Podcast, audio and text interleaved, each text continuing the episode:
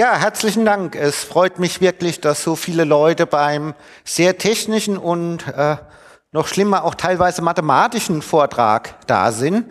Und um gleich mal was Hackerlaunisches zu sagen, ist es auch ein gutes Ding. Weil ich habe in einigen Vorträgen im letzten Jahr relativ deutlich gesagt, Kryptographie kann das garantieren, was die Regierung uns nicht mehr bieten können, nämlich Schutz der Privatsphäre. Also diese alte Hackerlyrik, dass man Sachen in die eigene Hand nehmen muss, wird im Moment von der Realität in einer relativ schmerzhaften Weise kommuniziert. Und wie auch schon im Eröffnungsvortrag gemacht, ich, wir nehmen das durchaus mit Freude zur Kenntnis, dass immer mehr auch US-Firmen jetzt dazu übergegangen sind, zum Beispiel Ende-zu-Ende-Verschlüsselung anzubieten, was das Spiel ändert. Nochmal zur Erinnerung, wenn, Sie Ende zu Ende, wenn wir Ende-zu-Ende-Verschlüsselung haben, dann ist diese Methode, ich halte ein, eine, eine, eine Antenne in den, äh, in den Äther oder ich gehe an das Glasfaser und höre alles ab, nicht mehr möglich. Angriffe müssen dann wirklich auf die Endgeräte vorgenommen werden. Das ist auch noch keine große Sicherheit, aber es ist besser als diese massenhafte Überwachung. Dieser Vortrag wird relativ voll sein, weil ich eigentlich fast alle Gebiete der Kryptographie vielleicht ein kleines Update äh, gibt, äh, was jetzt nach einem Jahr Snowden da zu beachten ist. Und es sind, glaube ich, einige ganz interessante Details, äh, die ich noch daher präsentieren will. Also ich werde ganz kurz auf symmetrische Verfahren eingehen. Hash-Funktionen, eine Sache, die uns wahrscheinlich noch länger beschäftigt, die leider, obwohl jetzt ein bisschen mehr Interesse für dieses äh, Thema da ist, immer noch etwas stiefmütterlich behandelt wird.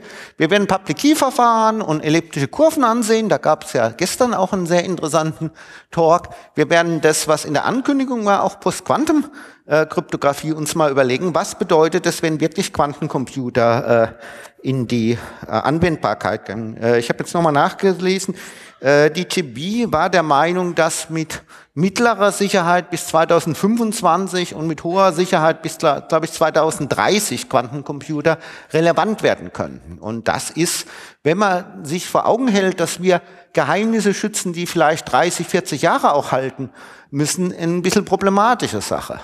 Also ganz interessant über die Lebenszeit von Kryptoalgorithmen war die Diskussion im Bereich AES. Da wurde gesagt, auch von englischen Wissenschaftlern, dass das englische Recht, zum Beispiel bei In-vitro-Fertilisation, äh, verpflichtet, dass der Name des Spenders irgendwie bis zum Lebensende des Kindes äh, zugreifbar sein muss, aber auch geheim gehalten werden will, so dass sie äh, teilweise mit 150 Jahren Laufzeit wirklich rechnen müssen, also wirklich juristische Anforderungen, die für uns Kryptografen natürlich äh, auch schon sehr ambitioniert sind, weil äh, auch wenn wir uns bemühen, also ganz die Zukunft voraussagen, das ist äh, selbst für Mathematiker mitunter relativ schwierig. Der Punkt, der Punkt, der mir gute Laune macht, ist einfach, dass es fortgeschrittene Protokolle gibt, die auch immer mehr eingesetzt werden.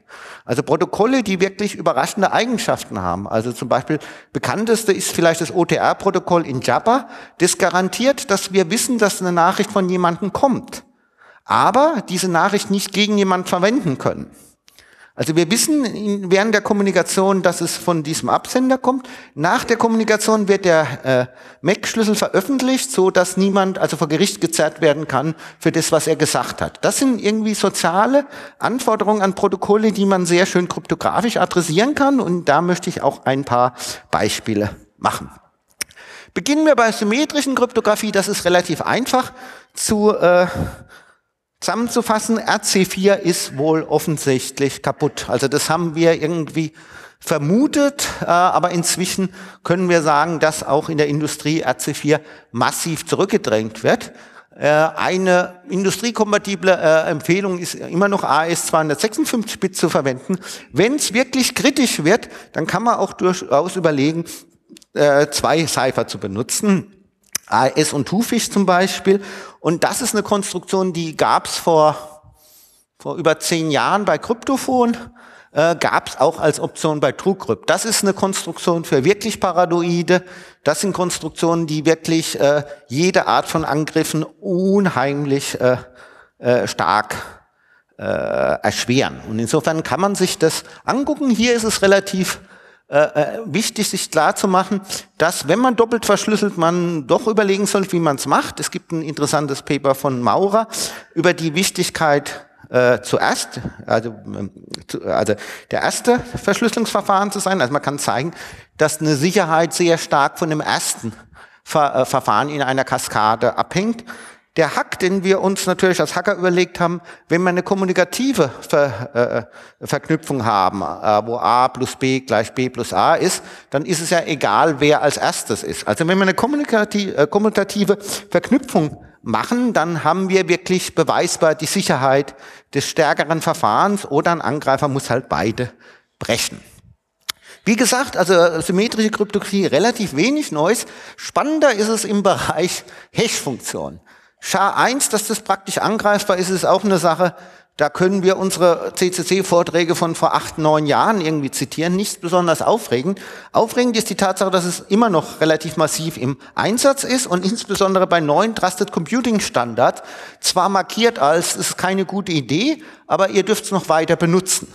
Und das ist natürlich der Albtraum. Sie sind Hersteller von Hardware, Sie haben die SHA-1-Funktion schon fertig und dann kommt der Kryptograf und sagt, ja, wir sollten es nicht benutzen. Dann sagt natürlich das Controlling, dürfen wir es benutzen, kostet nichts, dann machen wir es weiter. Also wenn irgendein Standard weiterhin die Verwendung von MD5 noch schlimmer oder SHA-1 erlaubt, ist das in der Realität eine drastische Sicherheitsproblem. Naja, was verwenden wir, wenn wir sicher hashen wollen? Verwenden wir im Moment in der Regel SHA-2, zwar SHA-256. Da ist allerdings ein bisschen bitter, das kommt auch offiziell aus dem Haus NSE. Es ist ähnlich konstruiert wie SHA-1 und bei dem Wettbewerb, der jetzt für SHA-3 stattfand, war ein zentraler Punkt von allen Kandidaten der Endrunde, dass sie ganz anders konstruiert sind. Also insofern SHA-2, zwar SHA-256, das wir im Moment massiv benutzen, ist durchaus eine Sache, die wir etwas kritisch sehen sollten. Besser sieht die Situation aus bei SHA-3, aber das ist wie gesagt ganz, ganz, ganz neu. Es gab einen nachvollziehbaren Auswahlprozess, äh, äh, analog von dem Auswahlprozess von AES. Es ist eine neue Konstruktion. Das bedeutet, die ganzen alten Probleme, die wir in alten Konstruktion haben wir nicht. Und wir freuen uns jetzt als Wissenschaftler, da jetzt neue Probleme zu finden. Äh, es ist durchaus nachvollziehbar von guten Leuten gemacht, aber es ist halt ganz neu. Und deswegen halt auch eine Sache, die etwas kritisch ist. Ich habe dann noch eine freundliche Forderung an das NIST. Ähm, NIST gab es eine Tendenz, diese Kryptoverfahren nochmal zu optimieren.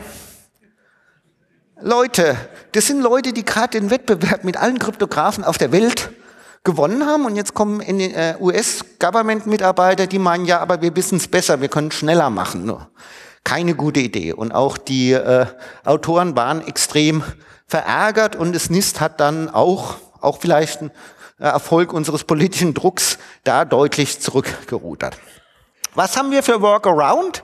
Naja, man kann das machen, was man als Kryptograf macht, wenn man irgendwie unsicher ist, nimmt man halt mal die größere Bazooka. Also nimmt mal vielleicht nicht die SHA 256, sondern wirklich die SHA 512. Man kann sogar sagen, vielleicht ist es sogar eine bessere Idee, selbst wenn man nur 256 Bit braucht, die SHA 512 zu nehmen äh, und dann nur 256 Bit, die niederwertigsten oder höherwertigsten zu verwenden. Hintergrund ist, SHA 512 macht mehr Runden und etwas vereinfacht gesagt sind mehr Runden bedeuten in aller Regel einen höheren Sicherheitsspielraum. Oder der andere Ansatz, den ich eigentlich ganz amüsanter finde, ist SHA 256 zu benutzen, aber zu sagen, na ja, wir trauen es nicht und dann machen wir halt russische Raumfahrttechnologie. Wenn ein Balken nicht reicht, dann machen wir halt zwei Balken nebeneinander. Und das erhöht drastisch die äh, Sicherheit. Auch hier haben wir das damals bei Kryptofonen so gemacht. Und es hat mich eigentlich gefreut und auch ein Grinsen induziert, dass Bitcoin, die sehr äh, auf Hash-Funktionen äh, basieren, auch in allen Konstruktionen hergegangen sind und SHA 256 grundsätzlich zweimal gemacht haben. Wenn ihr da reinguckt in die Protokolle, da habt ihr irgendwie das Gefühl, das sind Leute, die waren sich unsicher, ob es sicher ist, dann machen wir noch einen zweiten Balken drin. Ich glaube, das ist gar nicht so eine unclevere äh, Lösung. Anderer Punkt ist, den ich auch mehrfach angeregt habe, wir können verschiedene Hash-Funktionen verwenden. Auch hier wurde es äh, interessanterweise in Bitcoin verwendet, die Kontonummer generieren, zu der wir später noch mal ganz kurz kommen äh, wird mit SHA-256 und RIPE-MD gemacht. Hier ist ganz interessant, dass man eine Sache halt vom US-Geheimdienst nimmt. Das RIPE-MD ist von Dobertin entwickelt worden, der hat beim BSI gearbeitet. Also man sagt, also wenn man äh, Geheimdienst nicht vertraut, dann nimmt man halt beide und kombiniert so, dass er irgendwie man nicht die Sicherheitsprobleme von beiden erbt. Also man muss ein bisschen aufpassen, aber Bitcoin hat es im Prinzip richtig gemacht. Also diese ich sage immer russische Raumfahrttechnisch Sachen, das sind die Sachen, wo man sagt, okay, man könnte es jetzt äh, sehr elegant und sexy machen oder stabil, dass es hält. Und äh, wie gesagt, Bitcoin, da geht es irgendwie um Geld, war die Entscheidung, äh, dass wir irgendwas Langweiliges machen, was aber sehr stabil ist, glaube ich, auch eine gute Entscheidung, um da höheres Vertrauen zu induzieren. Also sämtliche Angriffe gegen SHA-256 wird von Bitcoin äh, mit einem Grinsen beantwortet. Ja, aber dann heschen wir noch einmal und dann viel Spaß. Dann hast du irgendwie die nächste Angriffssachen, die dann die Sache noch mal deutlich schwerer machen. Das ist also, glaube ich, eine relativ gute Idee und das ist auch eigentlich von der technischen Seite sehr schön. Äh, wenn man zum Beispiel die Sicherheit von einem Programmpaket macht, dann ist es durchaus sinnvoll, äh, neben SHA-256 auch das zu nehmen, was noch rumliegt dass man dann möglicherweise sogar ein MD5 noch dahinter macht. Was ist ein Angreifer, muss irgendwie wackeln, um dann bei SHA-252 was zu äh, erreichen. Und bei jedem Wackeln wackelt es auch durch MD5 durch. Also diese Konstruktion, verschiedene Hash-Funktionen nebeneinander zu schreiben, was auch bei einigen Softwarepaketen gemacht wird, ist definitiv vom Engineering-Standpunkt eine gute Idee. So, nach den Hash-Funktionen kommen wir zu den spannenderen Sachen. Wer war denn gestern in dem ECC-Talk? Ha, hervorragend. Dann immer wieder. Ähm, ich war ja kurz davor, irgendwie jetzt ein lustiges äh, Battle über unterschiedliche Basisdarstellungen zu machen, aber ich glaube, bei 30 äh, Minuten muss das relativ kurz kommen. Mit anderen Worten, ich verwende hier eine andere äh, Darstellung als DJB und äh, Tanja Lange, nämlich die klassische Weierstrass-Form.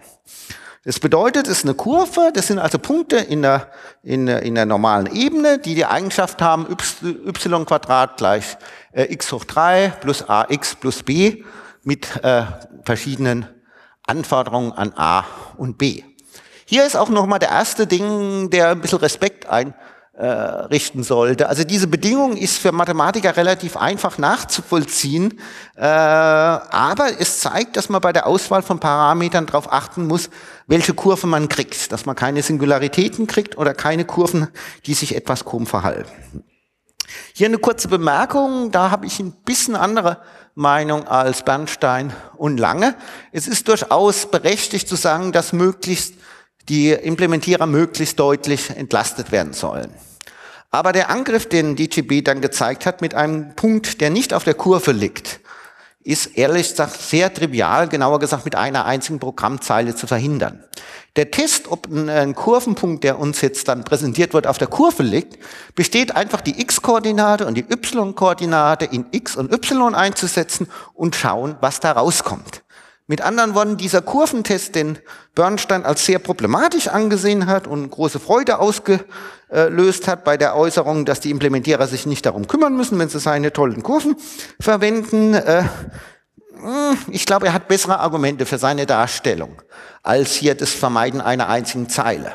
Und um noch mal ganz klar zu sagen, es ist gutes Engineering Design, die, äh, die Parameter, die man von außen kriegt, zu testen. Und wenn Mathematiker dann sagen, bitte testet es, dann ist es eine gute Idee, das in der Regel zu tun. Also noch einmal, wenn da drin steht, testet bitte, ob die Parameter auf der Kurve sind, gewöhnen wir uns das als Implementierer an.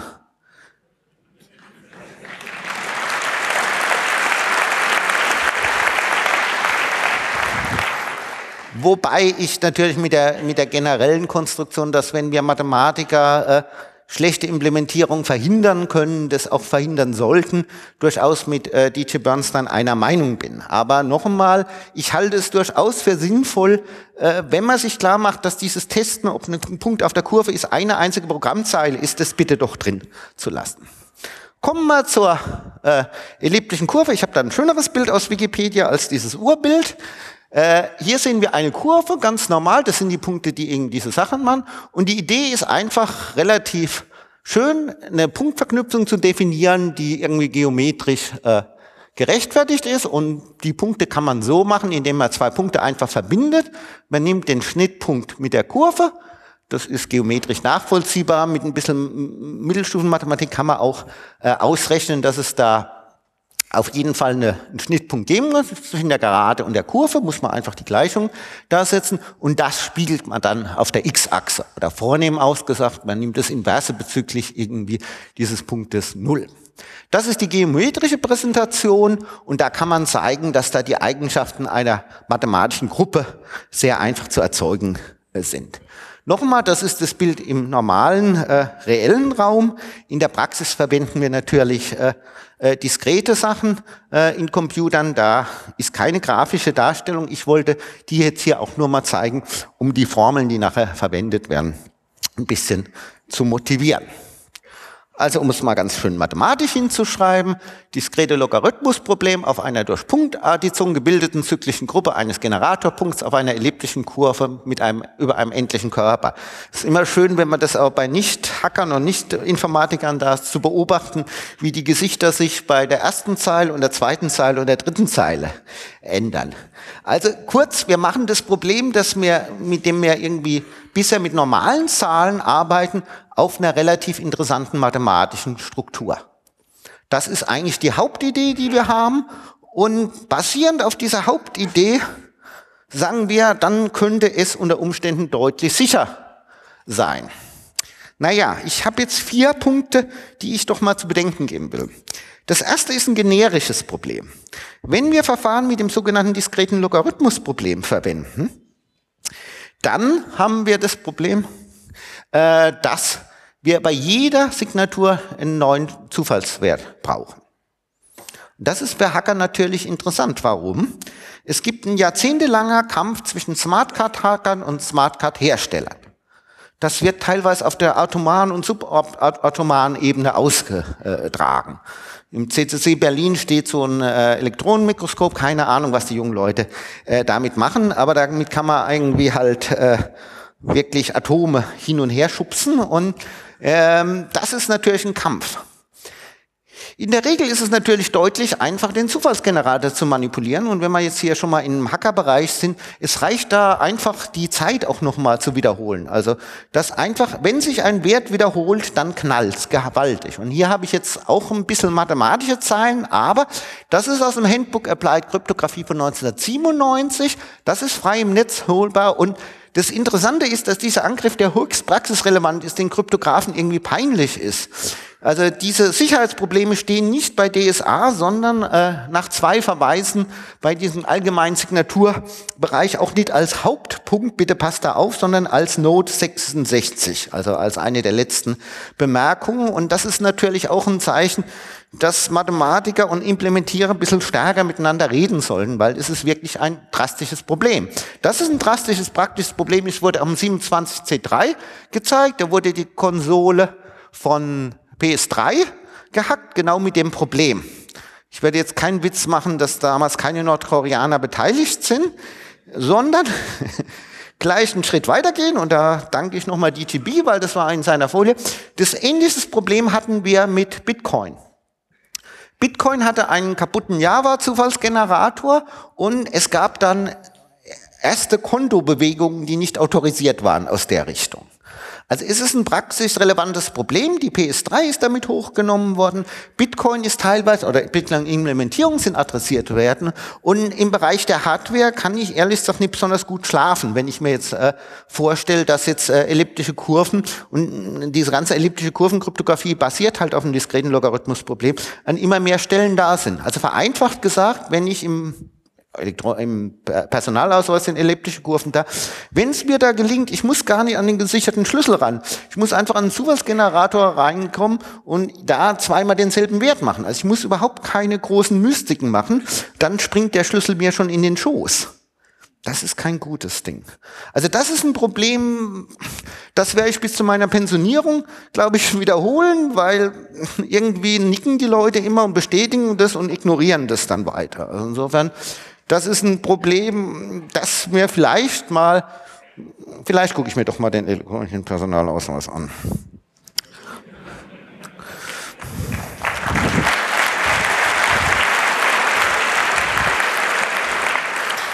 Kommen wir zum zweiten äh, Programm. Und da habe ich auch irgendwie im gestrigen Talk leider nichts Neues gehört. Das Einzige, was wir wissen, ist, dass zwei ultra coole Angriffsalgorithmen, nämlich der, In äh, oh verdammt, der, Indux, der Induxkalkulus und der Zahlkörpersieb, die sind super äh, exponentiell, aber super polynomial, nicht übertragbar sein. Können wir dann auch sagen, wir haben zwei Angriffe, die nicht übertragbar sind? Können wir dann sagen, dann gibt's nur generische Angriffe?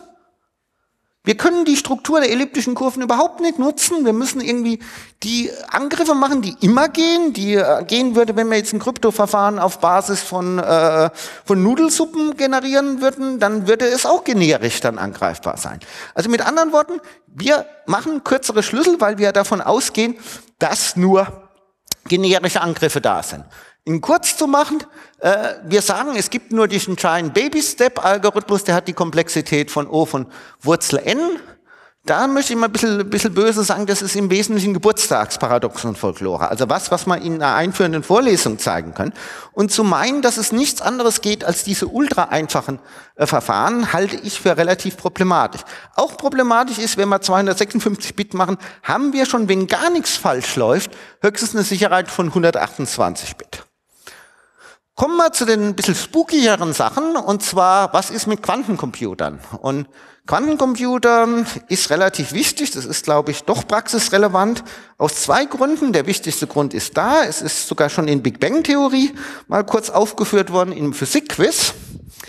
Und der zweite Punkt ist natürlich ein bisschen relevanter, die NSE hat erhebliche Mittel da drauf geworfen. Und wer die, Folie, äh, die Formel sieht, sieht, dass äh, eine Komplexität von äh, O log n hoch 3 wirklich sehr gering ist. Also dass diese Angriffe sehr schnell gehen.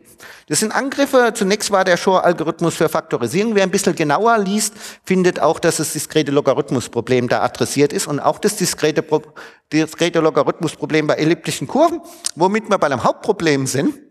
Elliptische Kurven haben kürzere Schlüssel. Das bedeutet, wir können mit deutlich weniger Qubits, also Quantenbits, die Sachen angreifen. bisschen vereinfacht gesagt, wenn es durch äh, Brüche im Bereich der Quantenkryptographie knallt deutlich schneller bei diesen coolen elliptischen Kurvenverfahren als bei den langweiligen RSA-Verfahren. Nach dem Snowden wissen wir zent genau, dass die NSE erhebliche Mittel in diese Sachen wirft. Und wenn wir wirklich sagen, dass da irgendwie Fortschritte kommen sollen, müssen wir uns wirklich überlegen, wie wir damit weitergehen. Äh, Problem Nummer drei, Side-Channel-Angriffe, wurde auch schon gesagt. Programmierfehler anfällig ist relativ lustig, da kann ich gleich auf meinen nächsten Vortrag äh, äh, verweisen. Microsoft hat eine Zertifikatsapokalypse in den letzten Wochen hingelegt, die wirklich sehr unterhaltsam äh, ist. Und der ganze Mist ging los beim Überprüfen einer elliptischen Kurven-DSA-Signatur. Mehr zu den schmutzigen Details in zwei Stunden in meinem Vortrag zu Windows 8 Problem. So, dann noch eine Sache. Ich war so beeindruckt, dass DTB ein paar Python äh, Snippets präsentiert hat und ich bin auch ganz stolz, dass ich mal demonstrieren kann, dass ich eleganter, knapper und sicherer äh, programmieren kann als DJB.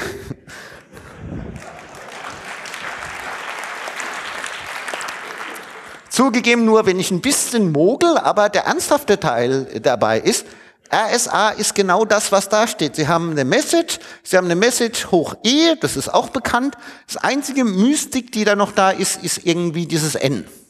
Und noch einmal, das bedeutet, dass da einfach deutlich weniger Raum für Programmierfehler gegeben ist. RSA hat auch eine Reihe von interessanten Eigenschaften. Insbesondere bei der Signur, äh, äh, Signaturgenerierung haben wir keine komplette Kernschmelze, wenn da irgendwas bei dem Zufallsgeneratoren etwas komisch drauf ist. Nächstes Problem, da habe ich äh, auch nur eine kurze Sache. Ich bin nur mäßig begeistert über die Patentsituation in dem Bereich. Insbesondere, dass einige mathematische Trivialitäten patentiert sind. Also wer elliptische Kurven verwendet, ist in der Patenthülle äh, ziemlich äh, angekommen. Und nochmal, es hilft nichts, dass äh, man sich als Mathematiker dauerfacepalmt, was jetzt wieder patentiert worden ist. Das ist leider die Welt, in der wir leben. Und wieder mal ein deutliches Argument, äh, dass Softwarepatente wirklich keine gute Idee sind. Dann zu dem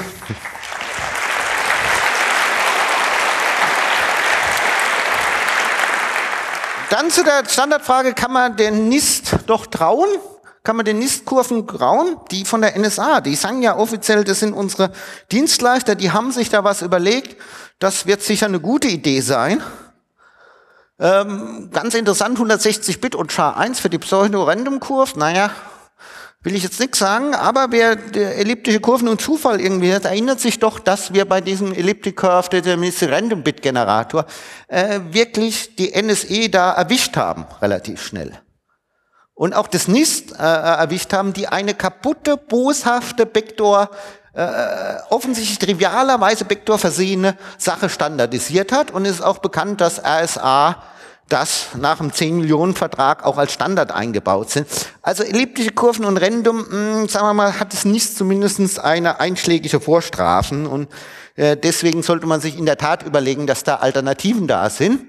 Alternativen sind die Brainstorm, äh, Brainpool-Kurven, die sind auf verschiedenen äh, Dingern, äh, verschiedenen Forschungssachen äh, in der Europäischen Union entwickelt worden. Die Arbeiten von äh, Bernstein und Lange sind auch sehr interessant wobei einige marketingartige Präsentationen vielleicht gar nicht so nötig sind. Ich glaube, dass es wirklich äh, eine sehr interessante äh, Arbeit ist, die er da abgeliefert hat. Und ich freue mich auch, dass das in immer mehr äh, Produkte eingebrannt sind. Aber es ist weiterhin erheblicher Forschungs- und Entwicklungsbedarf da. Es ist jetzt knapp in der Zeit, aber ich habe Bitcoin angekündigt, deswegen will ich noch kurz was sagen. Äh, ein Kritikpunkt bei Bitcoin ist in der Tat die Verwendung einer Kurve, die von Certicon ist, 256 Bit Schlüssellänge hat und die speziell konstruiert wurde, damit Geschwindigkeit da ist. Und jetzt mal das kurze Quiz. Was fällt euch da auf? Was ist denn da besonders schräg? A ist gleich Null. Richtig. A ist gleich Null. Nochmal.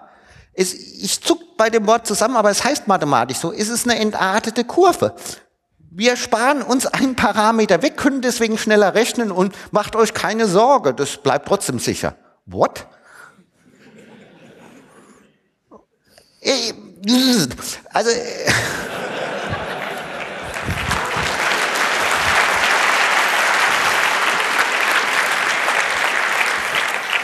Entschuldigung, nochmal ernsthaft formuliert, also äh, aggressives äh, Performance-Optimieren und das, äh, das Wegnullen von Parametern ist vielleicht nicht das, was man sich als Sicherheitsforscher in erster Linie wünscht.